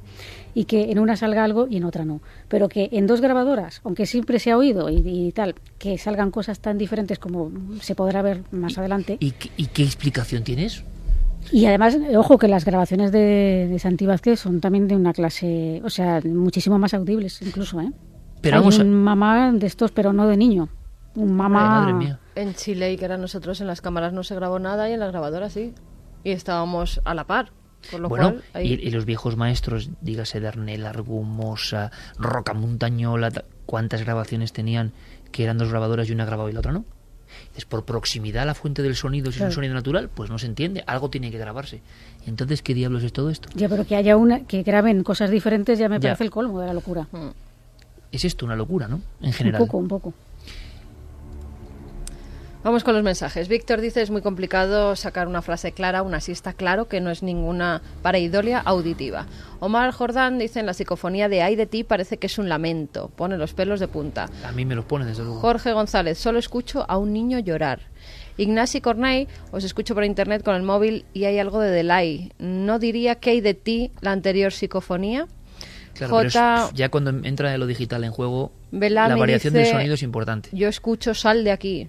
Oh, eso parece más un exorcismo. Es un programa hoy para escuchar con la radio convencional, ¿eh? ¿Verdad? Mm. Y con cascos. Nacho Telefunken, hijo, hay de ti. Miguel López dijo, hay de ti. Hijo, hay de ti. María José Pulido, a mí me suena a risa burlona, la que esa voz como de mujer. Litengina, yo he oído el niño dijo y antes de la frase se percibe la voz de una mujer. Fernando Abrantes, que te cojo, con un eco extraño al final. Caro Cruz, me suena carcajada infantil. Deli Jiménez, se escucha claramente una voz masculina, el niño dijo. Adrián Vélez, la primera sí dice el niño dijo, pero la última no suena a que te cojo, parece un búho o algo. De Olderwick, claramente es he tenido un hijo. Sonia Casas González, yo oigo el dueño dijo. Mm, Milenio 3, el niño dijo. Bellos de punta. Daniel Borrego, yo escucho claramente el niño dijo. Viper, yo escucho a Bueno. mí me dijo. Colapso total en las El caso redes. es que decir dijo algo. Sí, algo dijo. Colapso, porque- colapso en las redes y ahora lo que nos queda es indagar un poco en la historia. Vamos a ver si logramos Mm. algo, claro. A ver, Vamos a ver. Y si también ver las psicofonías de, de Santi, a ver qué, qué sí, sí, aparece sí, en sí, ellas sí. y si coincide de Mm. alguna forma el mensaje de algo. Claro, y ojo, y también las grabaciones que, que, se, que se hicieron con la cámara de- del micro de, de, de- de Pero programa. claro, aquí repito, el interés es que encima las raras de verdad están hechas con unos métodos de seguridad que no son los habituales. Me estaba acordando Enrique, por cierto, el temor a hablar de estas cosas en muchas ocasiones, cómo asfixia los casos. Tú y yo sabemos de apariciones en el puerto de Barázar tan absurdas o más que estas que hemos contado hoy en nuestra tierra. Y tú te llegó el chivatazo, fijaros, ¿no? A veces, ¿no? Estamos hablando y recuerdo con emoción como tantas veces, ¿no? Cuando he coincidido con, con mi amigo Enrique Chazarra en las tierras del norte buscando cosas que para el- la mayoría de la humanidad son ridículas, ¿no? Y sin embargo, por ejemplo, procedían de la Archancha, me estoy acordando ahora, en un túnel, ¿no? Yo creo que ya es el marco para cerrar esta noche que tiene que ver con lo absurdo. La Archancha recibe una llamada y no sabemos, nunca lo llegaste a descubrir, si son testigos también de algo que tiene mucho que ver también con lo que hemos contado esta noche, ¿no? Sí, la estampa era la siguiente, ¿no? Eh, un camionero, mm, asustado y acongojado, eh, avisa a la policía autonómica vasca, ¿no? A la chancha, de que en el, puert- en el túnel de Ayordín, subiendo el, el puerto entre Vitoria y, y Murguía, pues ve a un ser, ve a un ente flotando dentro del, del túnel. Y ante esta situación llama eh, rápidamente a la, a la policía que se persona allí. Ellos no recuerdo lo tú bien dices, si fueron testigos del tema, pero sí que se encuentran a un camionero desencajado, asustado, atemorizado y les describe esa fotografía no tan tan absurda de- del tema. Y estamos hablando, pues eso, también de los años 80, ¿no? ¿Un profesional 80. para qué demonios llama a la autoridad diciendo que ha visto esto? ¿Tú te acuerdas en la Plaza de la Constitución de Vitoria? ¿Te acuerdas, verdad? Sí, me acuerdo, que me se llamó a la policía. Hay un artículo por ahí. Además, recientemente me apulaba por las redes porque lo rescaté a raíz de no sé qué comentarios. Y hablaba efectivamente de que unos eh, chavales habían llamado a la policía municipal, que se habían personado en el inmueble. En la Viendo en el rellano de la escalera. Que habían visto a un ser eh, de unas características también muy grotescas, de tres metros de altura, deforme. Y bueno, al final pues eh, los vecinos decían que efectivamente aquellos chavales estaban muy asustados, no fueron ellos testigos de, de la historia. Otros decían que bueno, que aquellos chavales no había que hacerles mucho caso. Pero el hecho que la policía se personó y efectivamente encontraron unos ch- chicos eh, totalmente asustados, ¿no? Con, esas, con esa descripción también tan absurda en un inmueble ¿no? de, de Vitoria. ¿Cuántos casos acaban siendo asfixiados ¿no? por el tiempo, el silencio y la incredulidad? Hoy hemos abierto un poco una ventana para todos ellos. Ahora abrimos la ventana, si os parece. Luego vienen cosas muy importantes. Voy a lanzarlo ya. Santi, ¿de qué nos vas a hablar esta noche? Dime el tema. Hoy vamos a hablar de sexo. Vamos a abrir una pequeña serie y vamos a hablar en como primer capítulo de pornografía, del lado oculto de la pornografía. Pues os digo que es algo que nadie se puede perder. Santi me decía, ¿de verdad que lo vamos a tocar? Santi, de verdad. Tuvimos la conversación, Sí. tú y yo, el miércoles. Dije, Santi, a por todas. Porque estas sí que son las conspiraciones de fondo, que no son JFK, la luna, no sé qué, no sé cuántos. Son las que, en mi opinión, calan hondo en el sistema del mundo. Y de esas casi nadie habla. Por eso Santiago Camacho va a dar datos que aterran, ¿eh? Aterran. Hay noticias de niños con 10 años que después de ver porno durante horas en internet han salido y han violado a una niña. No hablamos de hablamos de Italia y de Inglaterra en las últimas horas. Hablamos de personas adictas al porno en internet con 12, 14 años. Hablamos de la tendencia dentro de las eh, dependencias psíquicas más fuerte que más ha subido. Y hablamos de unas industrias y cosas que os van a sorprender. La gran pregunta es, ¿hay un interés enorme en el fondo en que seamos víctimas de nuestros impulsos más primarios? Yo creo que la serie que va a inaugurar, como hizo con la alimentación y con tantas cosas Santiago Camacho, va a dar mucho que hablar. Esperamos vuestras opiniones, por supuesto. Será después. Ahora vamos con Milenio 3. Responde.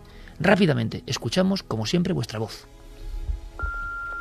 Hola, soy Alfonso. Buenas madrugadas a todos, lo primero. y quisiera saber vuestra opinión sobre el, el 11M, también sobre bibli- bibliografía seria sobre el tema. Y lo último, pedirle a Iker la bendición milenaria para mis hijas, Pastora y Berta, que tienen dos años y bueno, ya va siendo hora de que la tengan. Pues nada, muchísimas gracias y feliz Navidad. Y con las bendiciones, cuidado, que luego se va a convertir esto en... Y me Sí, que critican luego te ya. llaman cura. Me llaman cura, de todo. Oye, que yo, a mí me caen muy bien los curas, ¿eh? O sea que, vamos a ver, los que tienen vocación y los que creen en las cosas. Pero Es claro, no, no puede ser, esto es como una broma. entiende. Esto- Una broma no es una no, broma, es es, como- como... nuestro deseo energético positivo. Claro, desear buena energía a esas personas que nos escriben pidiéndolo. y que empezó como alguien en hospitales, ¿verdad? Que nos- Sí, sí, sí, que pues nuestra bendición milenaria cósmica, cósmica total, claro que sí. Y hablaba del 11M, uf, es que necesitaríamos un programa, ¿no? Yo resumo, respondo, que como en todo, en mi opinión como en todo, seguramente no es la conspiración más políticamente correcta. Seguramente muchos defensores de la conspiración en esta no se quieren meter. Para mí, igual, igual. No me creo casi nada. Entonces, libros, hay muchos. Yo recuerdo uno de Pepe Rodríguez, recuerdo el de Mújica, el compañero de JJ Benítez entonces, recuerdo uno de Bruno Cardeñosa. Es decir, hay información donde meterse y leer y cada uno que opine, con diferentes perspectivas. Pero creo que como en todos los grandes acontecimientos de la historia, no nos contaron la verdad. Eh, hola, buenas tardes. Me llamo José María Gallardo, llamo desde Sevilla y me gustaría que me indicaseis algo sobre, sobre la rectoría de Borley. El, investigador Harry Price llevó a cabo una serie de, de- de averiguaciones, pero claro, algunas de ellas fueron tildadas de, de montaje y me gustaría saber si, si qué es lo que me podéis decir de ella. Muchísimas gracias. Es que se vivieron de todo. Hubo investigaciones eh, que verdaderamente fueron serias y otras que parece que, que tuvieron ciertos fallos. Yo no sé si fueron manipuladas o no, pero ciertos fallos sí que hubo. Allí siguen tildándola a la rectoría de Borley en esos eh, catálogos que hacen como de casas encantadas, la casa más encantada del mundo todavía. Ese es el titular que lleva siempre, ¿no? Claro, por eso te, y sigue y sigue apareciendo en, en las últimas listas como el lugar más encantado del mundo. ¿Hasta qué punto las investigaciones fueron serias? Pues es que no estábamos allí para verlas. Se dice que hubo resultados fraudulentos o que fueron manipulados en cierta forma para que eh, fuera más misteriosa la rectoría. Hola, me llamo Sara y llamo desde Villafranca de los Barros Badajoz. Eh, yo quería saber eh, si sabéis qué hay de cierto en las leyendas en torno al misterio del tesoro de la isla de Oak en Nueva Escocia, Canadá, y por qué no pueden llevarse a cabo excavaciones. He leído por ahí que se han hecho algunas investigaciones, pero que por distintos motivos no se han hecho más y se han tenido que abandonar. Eh, gracias por hacer un programa tan genial y besos a Iker, Carmen, Santi y al resto del equipo. El conocido como Pozo del Dinero de Oak Island, Oak Island está en la costa de Nueva Escocia, en Canadá, es una, es una pequeña isla, fue descubierto a finales del siglo XVIII y empezó a ser excavado a, principios del siglo XIX. Básicamente era que en la playa, en cerca de la playa de, de esa isla, se encontraron una especie de pozo que les llamó la atención a los que lo encontraron, empezaron a cavar y a los pocos metros se encontraron un entablado. Eh, siguieron cavando, quitaron las tablas, siguieron cavando y otros tantos metros más abajo, otra superficie de tablas. Era época de piratas, era época de botines enterrados en, en escondites secretos y pensaron que podía ser el tesoro de un pirata. Lo cierto es que se ha llegado a excavar, se llegó a excavar eh, antes del siglo XX 27 metros y ese pozo de 27 metros seguía teniendo presencia artificial, presencia humana.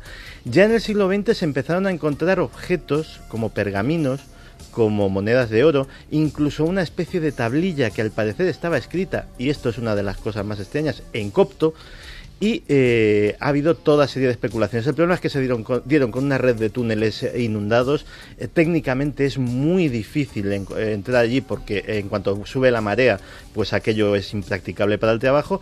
Y Oak Island, sobre lo que hay mucha información en internet para el que quiera informarse, pues es posiblemente uno de los misterios vivos eh, más curiosos que hay ahora mismo. Y se ha prohibido excavar. Es como en Relais Chateau. Está bajo multa, penado el excavar en, eh, allí, en la zona. No se puede. Nos tenemos que marchar ya mismo. Eh, Lourdes, Clara, Enrique, estáis por supuesto invitados si queréis aquí a, a continuar con la clase del doctor Santiago Camacho. Sí, a oír lo que nos cuenta del porno. que nos vamos a sorprender, seguro, seguro. Eh, nos marchamos ya y venimos con muchísima información. Había llamadas y mensajes sobre palomares, priones. Bueno, iremos acumulando todo. Sabéis que hay una dirección milenio 3 con número arroba cadenaser.com. Y a la vuelta ese dossier explosivo y muchas cosas más. Milenio 3.